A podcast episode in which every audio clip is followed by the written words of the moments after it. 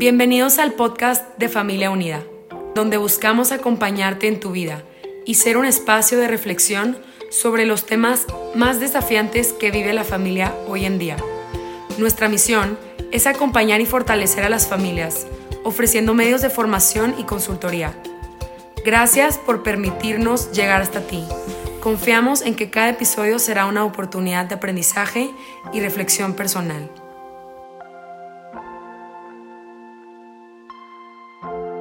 Muchas gracias a Familia Unida por invitarme a formar parte de este podcast acompañándote en tu vida. Soy Lucía Legorreta, presidenta nacional de CEFIN, Centro de Estudio y Formación Integral de la Mujer. Vivo en la Ciudad de México y soy colaboradora de Familia Unida con mucho orgullo. Les doy la más cordial bienvenida a este podcast titulado Retos del Matrimonio que consta ¿ah? de seis capítulos, el cual el día de hoy es el tercero, el arte de discutir en la pareja. A muchas parejas les preocupan las discusiones y los altercados. Piensan que están en problemas o distanciados, cuando la realidad es que discutir y construir no son opuestos. Parece que una discusión cumpla con el objetivo de construir y fortalecer al matrimonio o al noviazgo. Es importante para ello que no le tengamos miedo a esas discusiones.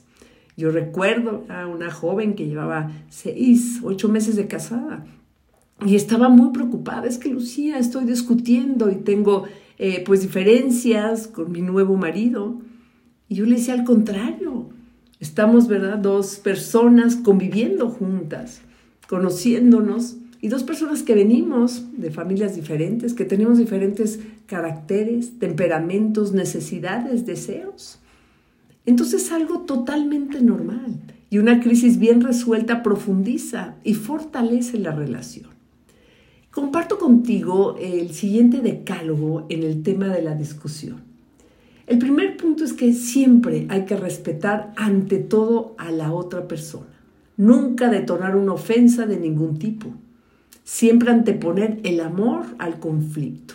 Yo te decía en la cápsula anterior que tristemente a veces quien más daño nos hace o a quien más daño hacemos nosotros es a esa persona a quien más amamos. Tu esposo, tu esposa puede ofenderte muy fuerte y tú también lo puedes hacer. ¿Por qué? Porque nos conocemos y sabemos exactamente en dónde duele. Hay que ser muy objetivos. El problema siempre tiene que ser puntual, no tiene que ser eterno. No hay que identificar el problema con la persona. ¿Por qué? Porque cuando ambos nos enojamos, perdemos. Eso es un hecho. Segundo punto de este decálogo, hay que evitar la crítica y el sarcasmo. Abordar los temas haciendo referencia a lo que tú sientes y no a lo que el otro hizo. El sarcasmo y la crítica ofenden y lastiman. Y como yo te decía, pueden ofender muy, muy fuerte. Hay que evitar muchísimo buscar culpables. Es un problema de ambos. Algo estamos, tenemos que discutir. Estoy hablando de todo tipo de temas, la educación de los hijos, las familias políticas, el dinero, el trabajo, los amigos, los tiempos de descanso, los fines de semana. Podemos tener diferencias, entonces hay que ver que esa situación tenemos que solucionarla y mejor reconocer la contribución personal al conflicto antes de empezar a buscar quién tiene la culpa. Hay que evitar recurrir a la historia. Y por ahí decía un experto que si las discusiones de los matrimonios pudieran medirse en centímetros, las discusiones que podrían medir dos o tres centímetros acaban midiendo dos o tres metros.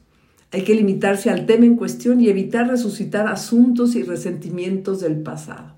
¿Te acuerdas? Tú me lo hiciste, de todo lo que hiciste, etc. Hay que evitar las generalizaciones, las exageraciones, esas palabras, ¿no? Es que nunca, todo, siempre, nada. Hay que buscar resolver el problema sin ganarle al otro. Esto no es un pleito. Hay que siempre mirarse a los ojos. Esto hace mucho más difícil ofender al otro. Imagínate tú cuando lo estás viendo o le estás viendo a ver, a que te cuesta más trabajo. Y sobre todo refleja una mayor honestidad en lo que les estás, lo que le estás diciendo.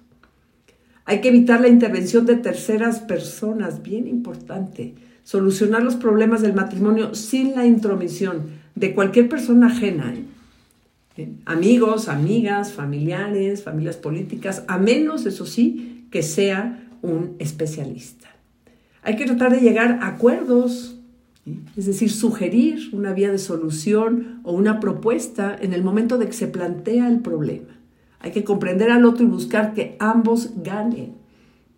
Vamos a ver ahorita, ¿verdad? Lo que es la negociación, es un ganar, ganar. Buscar el momento oportuno, eso es importantísimo. Que el ambiente favorezca la plática serena, comprensiva, constructiva, a veces vale la pena. Esperar media hora, esperar incluso un día, pero mantener una buena discusión. Y por último, hablar más de lo bueno que de lo malo. Hay que hablar del lado positivo del conflicto o de otro asunto antes de abordar de lleno el tema de la discusión. Y yo los invito a que no le tengan miedo a las discusiones. Recuerda que para fomentar una comunicación constructiva hay que incluir en la relación conyugal comprensión, generosidad, cortesía, paciencia y una gran, gran capacidad para disculparte y sabes qué, para perdonar. Y como te decía, en la vida diaria, bueno, pues es normal que existan diferencias, discusiones, pleitos, conflictos. Y los problemas y las dificultades existen, bueno, desde que aparecieron el hombre y la mujer sobre la tierra. Y es común que se presenten en nuestra vida diaria, en nuestro matrimonio. Y vamos a empezar por, eh, por definir qué es un conflicto. Es cuando dos, ¿verdad? O más personas conviven pues es normal que surjan diferencias.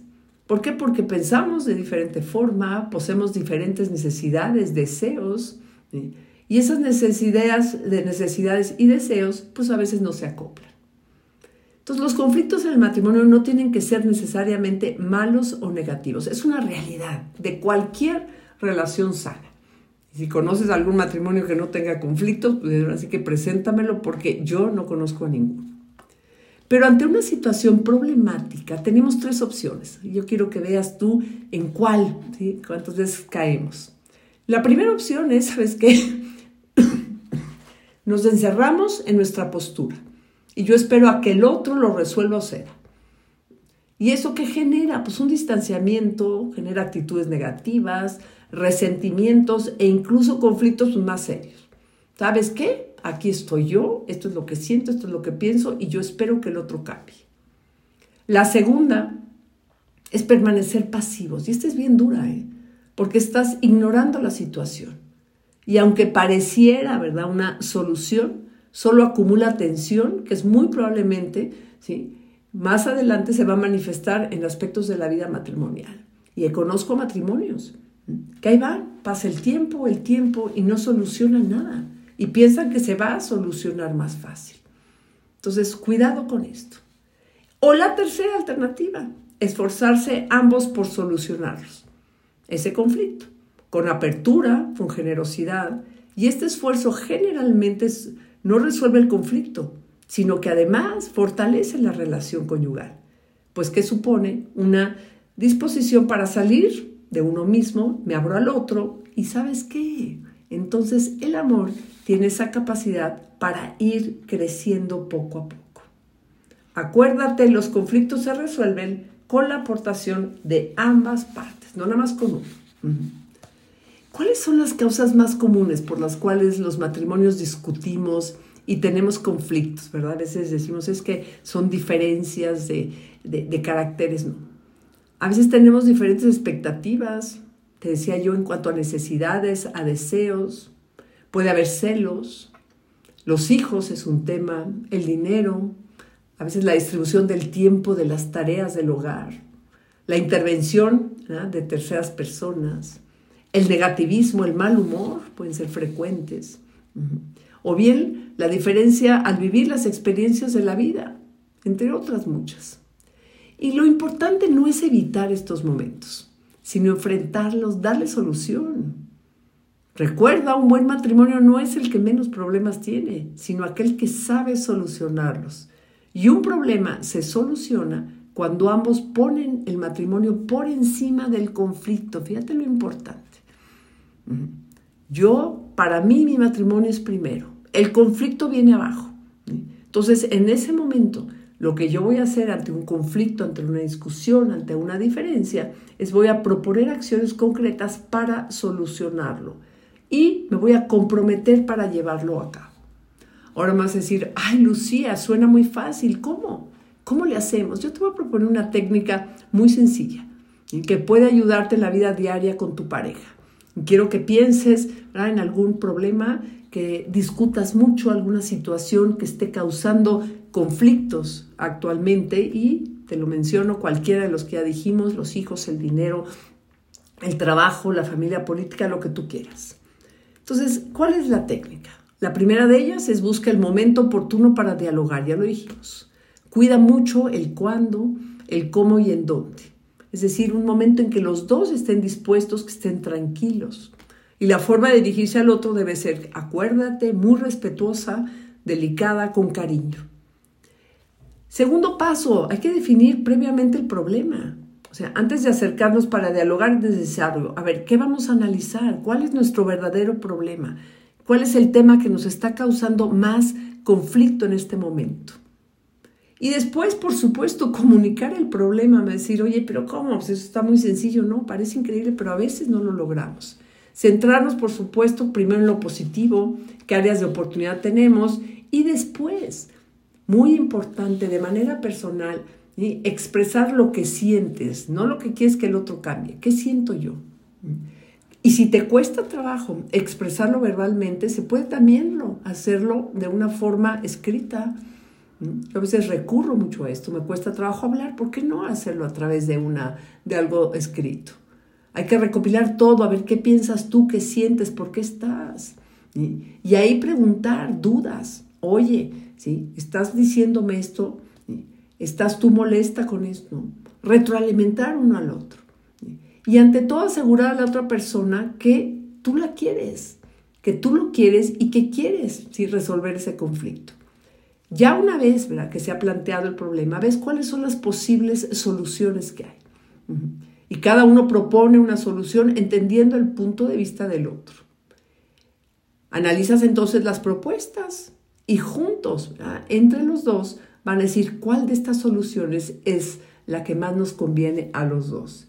Y bien importante, ya que escojas la mejor solución, es hacer lo más posible por cumplir esto. ¿Por qué? Porque a veces podemos discutir mucho, llegar a acuerdos y resulta que nunca los cumplimos. Y seguramente te estarás tú preguntando, ¿y qué pasa si todo esto no funciona? Si nosotros no podemos sentarnos, tenemos conflictos muy fuertes. Pues yo te recomiendo abiertamente que busques a un especialista. ¿Por qué? Porque las relaciones enfermas necesitan de una terapia. Y un matrimonio, como cualquier cuerpo sano, puede sufrir enfermedades. Así como el cuerpo, para la unión conyugal o de pareja, si se enferma, también existen terapias médicas que se llaman terapeutas, psicólogos, consultores familiares, sacerdotes que te pueden ayudar a devolver esa salud a tu matrimonio en crisis. Yo me pregunto por qué. Cuando nos enfermamos, eso sí vamos a un doctor, pero cuando tenemos enferma nuestra relación matrimonial, ahí ¿verdad? no acudimos. No hay que tenerle miedo a las terapias. En los últimos años el número de separaciones y de crisis dentro del matrimonio ha aumentado tremendamente. Y por otro lado, ¿verdad? Sí conozco a muchas parejas que tratan de solucionar sus problemas y que acuden a ayuda profesional. Y en la vida matrimonial conviene aplicar dos consejos fundamentales de toda la medicina. Y aquí voy a hacer una comparación. La prevención y la curación. A veces la prevención, ¿eh? ¿qué va a consistir? Pues, en no tocar un tema, ¿verdad? Espinoso, hablando de estos temas que nos diferencian. En otras ocasiones habrá que encontrar el momento adecuado para atender un puente, un puente. Pero habrá otros momentos en los que será necesaria la intervención curativa. A veces bastará, ¿verdad?, con una medicina sencilla, un poco de silencio, ceder, pasar una notita escrita, pedir perdón. Pero otras veces se puede exigir una operación más profunda, habrá que recurrir al llamado cirujano, cortar, limpiar, añadir, ¿verdad? ¿Sí? Algo nuevo una transfusión, incluso realizar un trasplante de corazón para que el viejo, ¿verdad? Porque el viejo ya no funciona. Y puede dar situaciones en las que se piensa como última solución la separación. Pero ojo, si seguimos esta analogía de la salud, veremos que esta medida es algo así como la aceptación de la muerte. Abandonamos el difícil camino de la medicina para dejar que la enfermedad destruya lo poco sano que queda ya en nuestra relación. Soy consciente, y eso te lo digo, ¿verdad? De corazón, que existen situaciones extremas que justifican la separación en el matrimonio. Pero también he observado que son muchos los casos en que pueden salvarse con una adecuada intervención. ¿Y qué quiero decir con todo esto? Que si tu relación está enferma, no lo dudes y acude a un especialista serio y ético. Recuerda, un, un buen matrimonio no es aquel que no tiene problemas, sino aquel que sabe solucionarlos y que de esa crisis o de esa situación difícil la pareja sale fortalecido. Muchísimas gracias por estar aquí conmigo. Pregúntate sinceramente cómo son las discusiones con mi pareja, con mi esposo, con mi esposa. ¿Puedo aplicar estos consejos qué puedo mejorar y qué debo de cambiar. Te invito a que no te pierdas el siguiente capítulo de esta serie de podcast Retos del Matrimonio, titulado ¿Se puede perdonar una infidelidad? De las situaciones más duras y difíciles que una pareja puede afrontar es la de una infidelidad. Y tristemente cada vez es más común. Vamos a ver qué se puede hacer ante esta situación. Soy Lucía Legorreta, te mando un fuerte abrazo y te espero aquí próximamente en el podcast Retos del Matrimonio. Hasta pronto.